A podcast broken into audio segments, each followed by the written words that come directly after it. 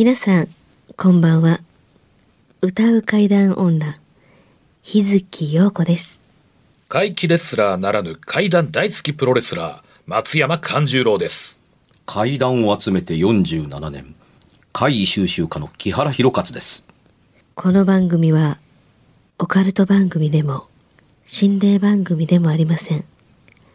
怪異収集家である作家の木原博勝さんが、実際に直接取材した実話怪談を語ります。日本で唯一の怪談専門ラジオ番組です木原さんといえばあの今や伝説の実話怪談本、新耳袋シリーズの作者でもおなじみですよね。他にも、うずしお怪談やつくも怪談といったヒットシリーズも出版されてますよね。その木原さんによるこの世のものではない話、もののけの話、不可思議な話といった実話怪談を季節に関係なく毎週聞くことができるなんて、怪談マニアにとっては夢のような話ですよね。夢どころか悪夢よりも素晴らしいことですよ。それでは、あなたが最後まで無事にお聞きできることを祈ってます。怖い水曜日、存分に味わってください。この番組はまとめ収録だったりするので現在まだ現場は2月なんですけどあの真面目に未来のあの皆様に問いかけておきます。新型コロナウイルスってどうなったんでしょうね。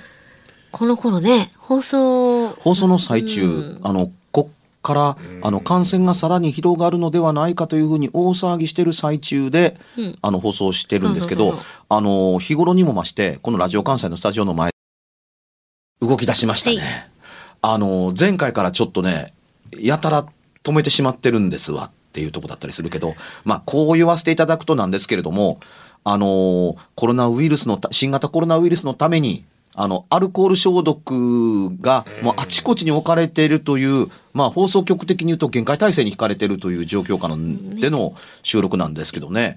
という話で、止まるか、録音が普通。コロナで止まりましたね、まさかコロナで止まりましたね。どないやねん。さあ、怖い話ですけどね。いや、まあ怖いですよ、確かに。うん。うん。我々みたいな、こう、仕事の人間にとったら、そりゃ怖いですよ、やっぱり。うん、あのこの放送の最中最中にはなってないと思いたいところですけどもあの現段階の収録の段階ではあのたくさん人が集まる集会だとかイベントというものに関してはちょっとあのご考慮いただきたいという話がちらほら出てるという段階だったりします。そうですね。あの我々みんなあのイベントを抱えてる身なのでですね。たくさんの人々を集めたいと思っている人間だったりするので、仕事として、あの収束していることを願ってやみません。はい。本当そうです。本当に、えーね、あの病気にかかれた方あのあの一日も早い回復を願っています。はい。じゃあですね。お便り溜まっててずっとね、ええ最近読んでますけあど、のーまあもう一枚そうなんですよ。拙者の方にもう一枚ありましてね。ご紹介します。はいはい。ラジオネーム、ジースカさん。ジースカさん。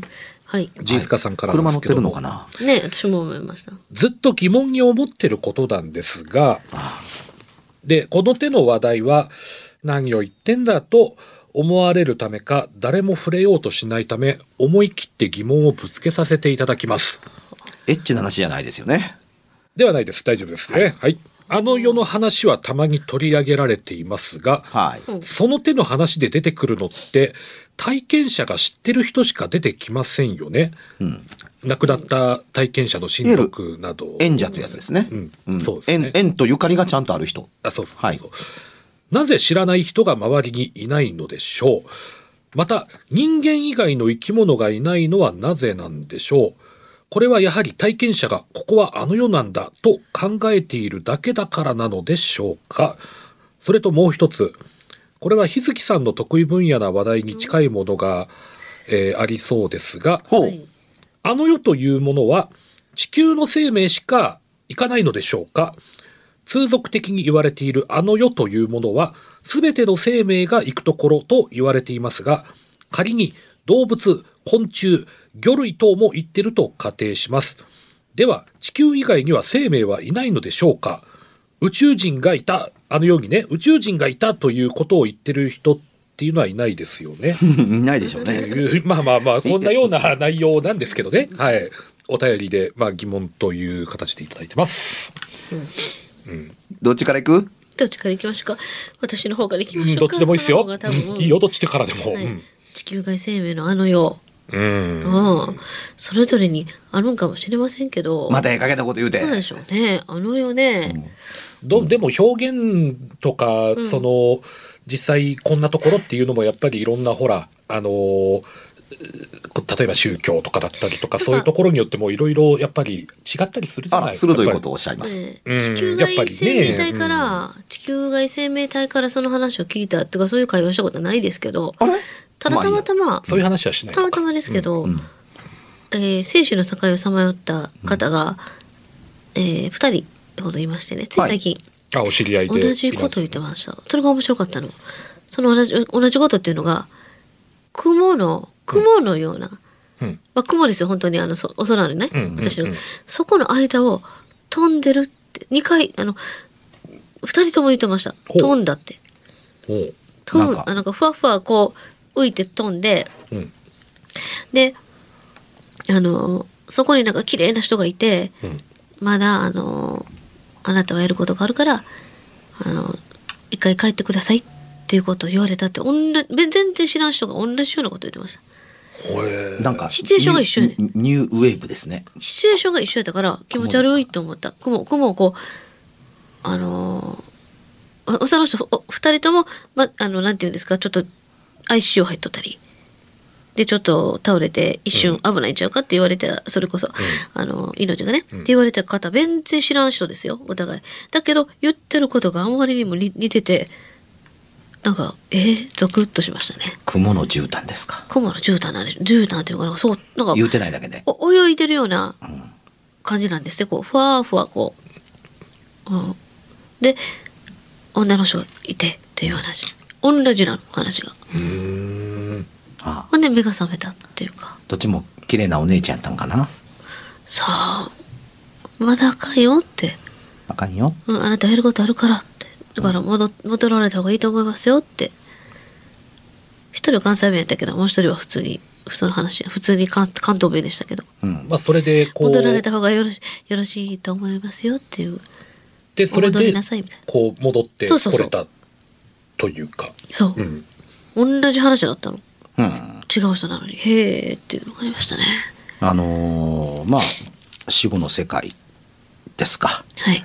えーでまあこの方の思われる疑問誠にその通りですね。知ってる人間あのあのばっかりが出てきますよねという話として伝わってたりはしますけれども、あの全く知らない人間からあの戻される場合もあったりはするんですがどっちも注意注意しなければならないのはあの体験者の身内であっても知らない人である可能性もあったりするわけなのと身内に声をかけられたというふうに話した方が通じやすいからそうしてる場合とあのねあの身内の人が、まあ、おじいちゃんとかおばあちゃんだとかし知ってるおじちゃんやとかという話ばっかりが生き残ったからその話のジャンルに出てくるものってみんなあのー親戚知人しか押しとどめないのかっていうふうにしか伝わらなかったっていうのは他の話が途中で消滅してるからという可能性はあるとは思うんです。で、さっきも言った通り、あのー知人やねんけども分からへんっていう例ってどういう例かって言ったら、ひいじいちゃんって知らないでしょ？っていう場合があったりするじゃないですか。まあまあ確かにね、うん。勘十郎、お前はまだ早いって。誰って言うて、ひ、ひ、ひ、ひじいちゃんじゃってに、お前が生まれた時上から見守っておろうがって言われたって分からへんやないですかそそれは大いにあると思いますよ、そうそう。やっぱりだから、あの、結局、知人の話が、あの、長く伝わったり、広まったりしたものが残っているので、耳にするものが知人ばっかりやという可能性はないと言えなかったりします。ただ、あの、他人が押しとどめたというふうに思ってしまうという場合も、この場合は含まれます。うん。なので、あの、他人が押し戻すという形でお話、あの、お話される方はあるんですよ、実際に。少なくとも僕の取材の中では、あの、ありました。知らない人から、あの、そちたが、いうような話は、あのあったりはするんです。で、カンちゃんの言うより、あの、宗教観が大きく携わってくるっていうのはあると思います。というのと、子供の頃からやたら聞からされてることを、を生死の境境目の時に、それを、あ、俺は、あの、生きてるもんなんやろか、死んでるもんやんか、どっちなんやろっていう時に、それがダブって見る、夢のビジョンのような風になってるという可能性もないとは言えなかったりします。ええか、死んだらお前こうなんねんでって山のように聞かされて、ほんまにそんな近いことになった時に、え、俺ひょっとして、え、死にかけてんのと思ったら、死にかけてるのと思う状況がパッと現れてという、まあ夢とよく似てますよね。うん。催眠のスイッチが入ったのとよく似ていたりという効果が起こっているのかもしれないというのもあったりはします。うん。だからね、あのー僕らの時代の人間は多少こんなこと思っている人まだ残ってるかなという、なんかどういうことやねんっていうとこだったりするんですけど、あの、昔ね、あのー俳優としてはとってもすごい丹波哲郎さんという方がいま出した。た。うんあのー仮面ライダー V3 こと宮内博さんのお師匠さんですけどね、っていうふうに。知っての通り、というか、もう今知らない人多いかもわからないんですけども、この人はあのーね、霊界のメッセンジャーを名乗って、大霊界みたいな本書かれた人なんですよ。死んだらわかるみたいな。死後の世界でな。うんお前らも分かればぞみたいなようなことをなんで寄せた今？言うてたりす。るんだけれどもあまあしかしだなあうんどういうことかというとうん私が死んだらはっきりすることがいっぱいあるんだよっていうとこだったりするんだけど丹波先生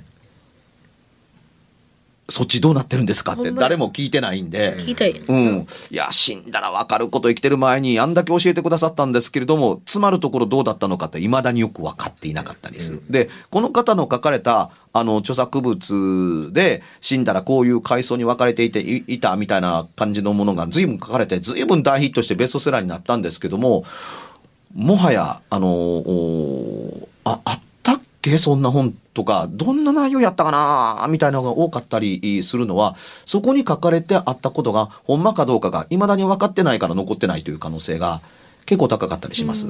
それほど生きてる人間にとって、死んだ後の世界死んだら考えるわ。みたいなような世界に近しいものだったりするとは思うんです。うっかり生還したから生還した人のあの話が残っているってなところですかね。したがって、あの、この手の方向方法論というのは、まあまあ、あのーあんまり変なこと言うと信じられへんから、みんなが知ってる方に合わせ持つか、オリジナリティ溢れるか、あ溢れるあのお話になるかっていうのが、あの、混然と一体化してますよね。で、その世界観でできてて、アニメになって、あのー面白いと言われた世界が、あのーディズニーとピクサーが合体して作った、リメンバー・ミーというアニメだったりするんですけどね。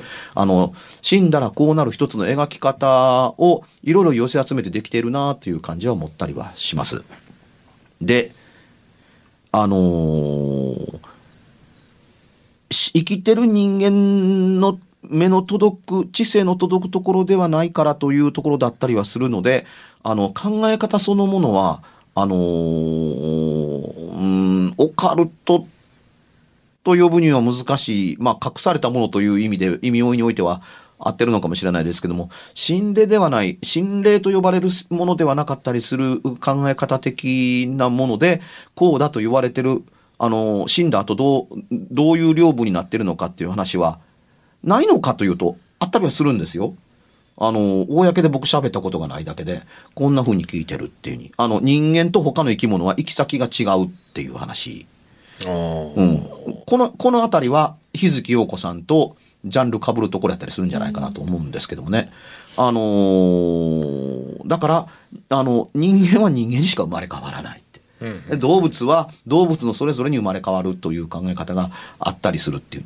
もうちょっとね、じゃあ、なん、あの、どういう世界なんかっていうと、いいいいですかって会談してるわけじゃないですからね。あのーいわ、いわば、あの、おお神さんや仏さんの領域やと思ってください。わかりやすく言って。で、神、もう片っぽの方の生き物の方は、あのー竜王が治めてる世界みたいに思ってくださいな。まあ、聖なる竜みたいな生き物。竜おんのかって話になったりするのがもう重々分かった上で、あのー呼び方が分からへん。存在の説明と形が分からへんからしょうがないから、過小というふうにしておきますねって、竜王のようなものものが収められているという別々な世界に行くんやでという考え方が、あのー大きいみたいですよというふうな感じです。あの、どういう意味でしょうね。もういろんなところに行っていろんな人から、いろんな年齢のというか、あの、年を召されて修行やってる方から随分お話を聞いて残っているのが、この考え方が多かった。というふうに。あの、なんでこんなに喋るのに苦労してるかというと、あの、ほんまなんかと言われても困るし、裏付けがあるのかって言われても困るし、何例を元に言うてるんやと言われても困るし、もちろん誰から聞いたんやと言われてももっと困りますっていうふうに、もう生きておられない方が大半だったりするので、というのも、あの、あったりするんですけれども、つまり、あの、昔の僕は当然のことながら、あの、死んで行く先があったらこの世に出てこんでええわけですから、出てくるものと出てこないものってどうなってるのっていうのの行き先の違いぐらいは考え方に見当をつけてどういうことなんですかって聞いたりはしてます。ということがあったりするので、その中でさもらった様々なあの言葉はあるんですよ。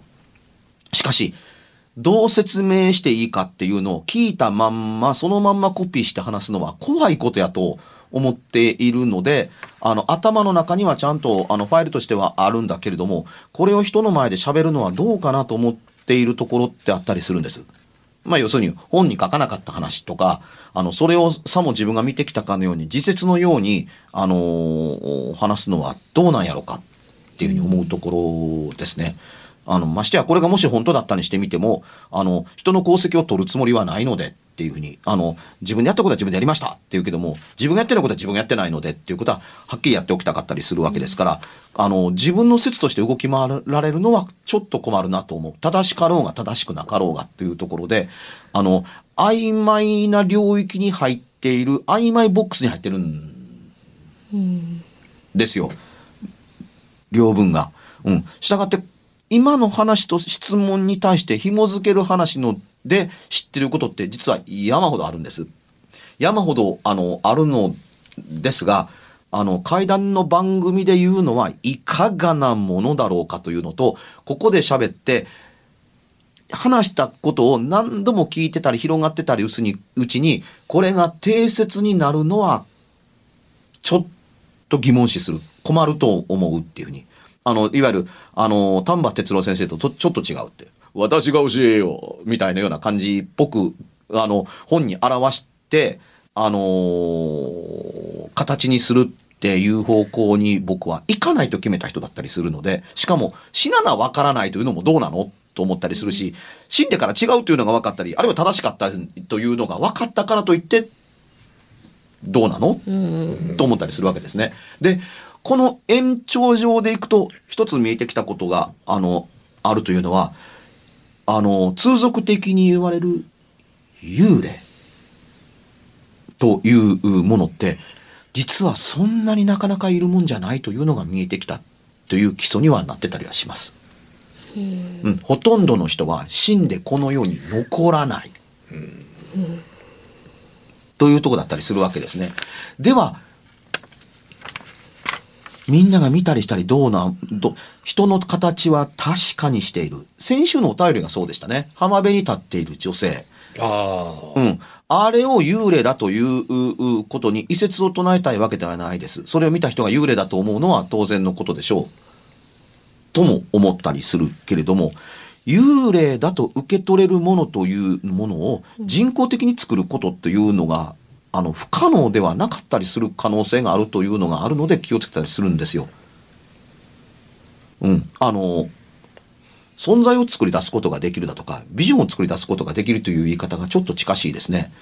横沢ジョージさんが頭に浮かべたものが、横沢さんが、これ怖いっていうふうに思った瞬間の怖いと思ったてっぺんの画像が僕の頭の中で、うわ、こんなんやって出てきたのとちょっとよく似てたりします。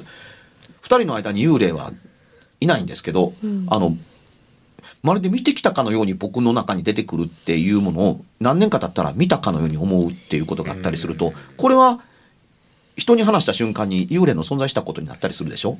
こう難しい話で。これの延長上があるんです。こういう真面目な話してる時には止まらんのか、この機会は。ねえ機械も聞きたいんちゃう？あ、そうかもしれないね。え、マジで？みたいな。え、き、き、き、聞きたいの？今、あのーこれほど気をつけているのは、これはね、電波やからです。うん。あの、放送で言うのはいかがなものなんだっていう様々なものに抵触するっていうところがあったりするんですよ。で、お前正気でそんなこと思って信じてんのかって言われても、いやまあ、見てきて試したわけ、確かめてきたわけではないんでっていうところだったりすること以上に扱いが難しかったりするんと個人的に思ってるんですよ。前にも言いましたけれども、あの、会談はおおむね受け手に問題、お受け手の方に責任があったり、どう受けるのかはい。っていうことだったりするから、あの、ちゃんと受け側分かってると、いや、それはないで。それはおかしいと思うっていう形でできるっていうところがあったりするんですけれども、あの、受け手がそれぞれ、あの、人を選ばず、あの、飛び交う電波でですので、なかなか難しゅうございますっていうのが分かってたりするので、自分の考えを押し付けてるわけではないのだということから、一歩も出ないようにするためには、おとなしく黙ってるというのが正しいと思ってるので、僕の本の中には、それはどういう解釈なん？っていうような問題が入ってないのと、新耳袋には分析だとか研究だとか、あの解釈っていうのがないんだっていうふうにちゃんと書いてあったりするのと、ちょっとくっついてたくっついてたりするんですよ。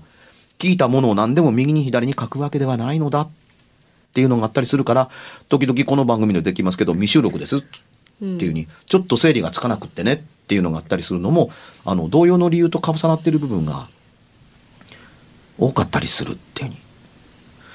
あの、これは一つの怖いことです。あの、喋るのは自由かもわからんけれども、受けた人間が、手を打って、ああ、そうなんやっていう形で、定説で、あの、プログラムドライブが始まるのは、とっても怖いことやと。思ってるんですよ。うん。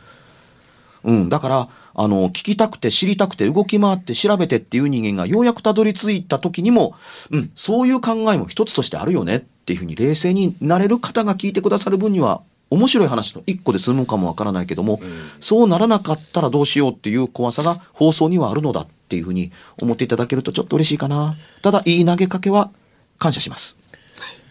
まあ自分たちだけでもそうやってスマートに楽しめる人たちではありたいですね。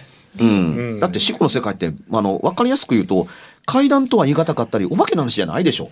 まあ、うん、厳密に言うとちょっと違う。なんまたあの、本人の心配に根付いた本人の行き先っていう話です。うん。子供の時に小学校1年生くらいの時かな水木先生のうん作品で、あの鬼太郎とネズミ男とん目玉の親父が暇つぶしに地獄巡り行くんですよ。うん。でそれでいろんな地獄を巡ってそれぞれここではこんなことをされるみたいなりそううん。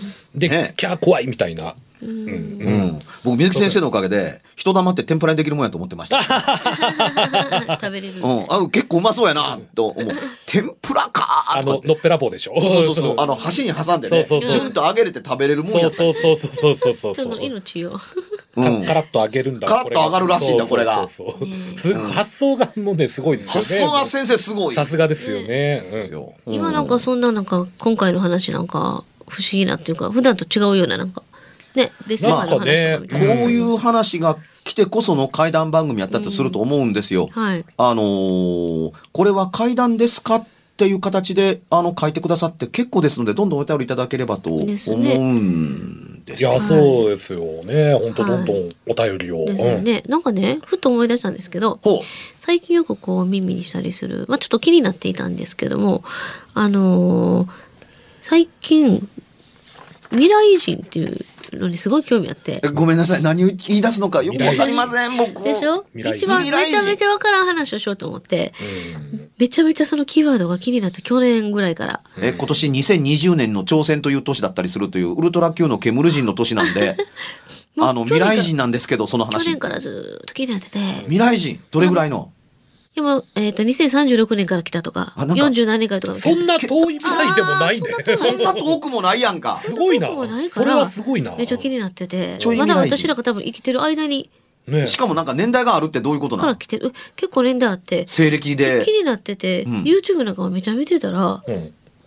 結構みんなアップされてたり、あの著書とか、著書とかなんか話題になってて、ほんで、ええマジで？ただ面白かったのが、去年からずっと見てたんですよ。はあ。去年からね。だから今のこのウイルスのね、話、流行ったウイルスの話の忙しいのなんかがない前からですよ、うん。見てたんですけど必ずおん揃って絶対同じこと言うしですその人たち全員い一つだけ絶対さっきのあのほら雲の上ふわふわと違いますよ。これとまた別件ですけど2000そのだいぶあとねこう何十年後は、ん。あの中国っていう国がないよっていうね、あこれが一律してんねんみんなえあります？カンちゃんまで聞いたことあるの？なんかで、都市都市伝説っていうか、そういうまとめサイトみたいなので見た記憶はああ、ります。本当そんなサイトでも、ないっていうよね。いえいえいえ、私がもう去年からずっと気になってるいろんなもん見たり。はい、ネットとかで見たね。まあ、ちょっと話戻しますね。まあ、やたらとネットのあれですけども、気になってるからこそ調べるのあるじゃないですか。いろんなサイトとか、いろんな人が言ってることとか見たら、みんなね、そこだけ一緒やねん。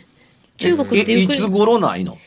その40何年とか、えっと、2038年とか、その辺にはも言ってんねん、でもそうやって、あの、なんていうの、あの、そうって言うねん。ほんでもあんまり言ったら、もう、未来から来た人やって言うわけ。その人たちが、うん、未来人って言うて未来から来た。あ、でもごめんなさい。未来人がうん。僕の年代の未来にはないんだという言い方なわけですね。し。かもね、こっちの人がこう、いろんな質問することに関して答えてるのが、だからその、あの、こうやってどうなってますかってに、あの、地球はっていう話をした時に、いやもう、あの、第三次戦争あるけど、大したことないって言うんですよ。大したことないっていうか、そんなすごいことになれへんけど、ただ、中国っていう国はなくなって、インドが、あの、統一してる的な、みたいな話を、同じ内容結構、あ、いますいます。ネット上にいるんですよ、そういう人が。だ調べ、調べてもらったらいいと思いますけど、未来人ってすぐいっぱい出てくると思います。いっぱいおんのか。でいっぱいおるみたい。で、まあ、あの、年代がみんな違うんです。来る、来てる年代。ほんで、さいあの、だんだんだんだんと、その、う未来時空警察みたいな人が、なんかめっちゃ取り仕切ってるから、あんまり来られへんようになったみたいな話をししだしたり、あの、ずっと見ていくとね。はい。あの、未来からやってきた人がおるんやったらね、うん、あの、正確にものを言うはずなんですよ。過去のこっちゃから。あそうそうそうそう。うんだから、ちょっとどうか私なだからちょっと去年からずっと見てて思ったのが今回のこのあれかなと思ったわけその、もうスーパージェッターじゃあるまいしあね。のね、うん。まあ言ったらウイルス系のあれなんかなってすぐ。そうそうもうねこうなるとねもうねあのムーの世界ですよ。いや、本だムーとかにも絶対書いてると思いますよ。はい。本当それ。はちょっとジョン・タイター？ああーいたいたいたいたあ。あ、その名前聞いた覚えがある結。構ジョン・タイターって昔ですよね今あのスタッフがね D がそうやって今向こうから言ってましたけどこの名前にもちょっと聞き覚えがありますわはその人有名な昔からの人ですけどもあ。はじゃなくて本当に一般なのかどうかわからないけどそのめっちゃ情報が一個だけ一緒なんです必ずそこだけがあ。あの、他に重要なことが、まあまあ、あの、でもチェックしてみてちょっとうーんでも、それを言うことによって歴史に影響とか、なんわかないね。絶対そういう作品の中で一番の、あの、あかんこととされてるじゃないですか。どの作品でも。まあねあの歴史に影響とそうタブーとされてる。そうでしょ。ドラえもんだって、未来戦隊タイムレンジャーだってみんなそうじゃん。そう。なんかなのにそね全然こういう今回のそのウイルスがある前のもっと前から気になって読んでて必ず同じことそこそこの国なんですよ中国。はい。予言という未来を知ることではなくて過去に起こった僕らの時代もう今僕らの時代にはあることやからっていうことをこっちに戻ってきてわざわざ言う。戻ってきて言うのかだって未来人でしょ、たまたま遊び、うん、パッて遊びに来て誰かとお手すれポロッと話したのかもうそのもういろんな人いるからいやー戻れんのかいっていうとこだったりするんですけどそう、ね。ほんまもう、え、またほんで戻っていったんとかね。うん戻れるにしてもそんなふわってくるような感じかなっていうのはやっぱ思いますけどね。タイムマシンできてるとかいうね、よくそんな噂もしてたからね。いや、あのー物語の重要性から言うと、うん今、ね、あの、国際情勢がこうなってるという話よりも、時を遡って帰ってきて、かやってきて、うん。再び時を登って帰っていくっていうう方が、うん。大事なんですよ。そっちは語らんのかいっていうところに、ちょっと僕はまあねクスッと笑うところはあったりします。うんまあちょっと本当にこれはもう、まあ言ったらもうん。ただ、陽子ちゃんがそこに詳しくって、あの、詳しく知ってほしく、知りたかったら見たらわかりますって、見てるんかあんたっていうことの方の驚きも結構う、でかい。めちゃくちゃなんかこれだけは気になってて、私もなんか夢でよう見るね、最近変な夢をね、見てて。前昔から言ってたその、あの、宇宙人系のね、夢をよく見てて、なんかのお付けかなっていうような内容がいっぱいあって、あんまりここでちょっと言いたくないんで言わないですけど、はい。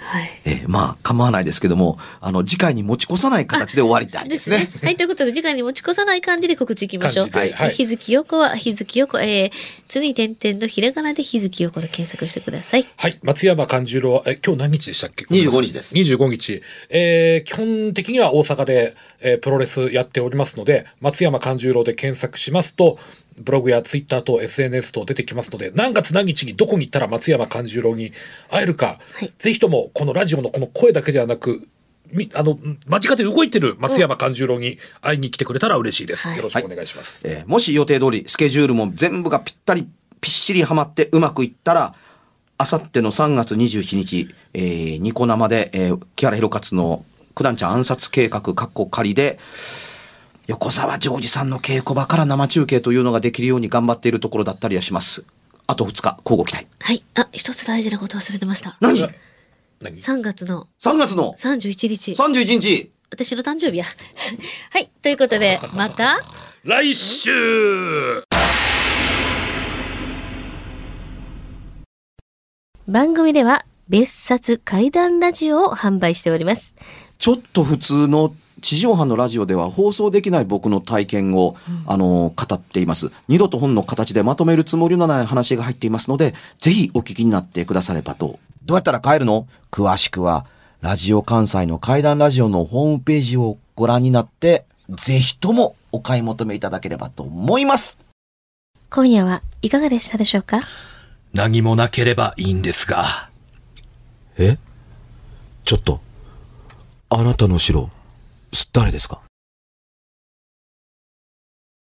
番組ではお便りや感想のほか、あなたが体験した怖い話や、あなたが聞いた身近な人の不思議な体験、また怖い写真や曰く因縁のあるものなどもお待ちしています。メールの宛先は、階段アットマーク jocr.jp k-a-i-d-a-n アットマーク jocr.jp ファックスは078-361-0005 078-361-0005おはがきは郵便番号650-8580ラジオ関西階段ラジオ怖い水曜日まで。ぜひ、本物の怖い話を私に教えてください。お相手は、歌う階段女、日月陽子と、怪談大好きプロレスラー松山勘十郎と、そして階段を集めて47年、木原博一でした。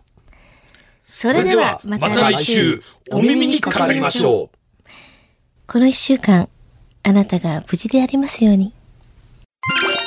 ラジオ関西ポッドキャストお楽しみいただいた番組の配信は今回をもって終了となります長い間お聞きいただきありがとうございました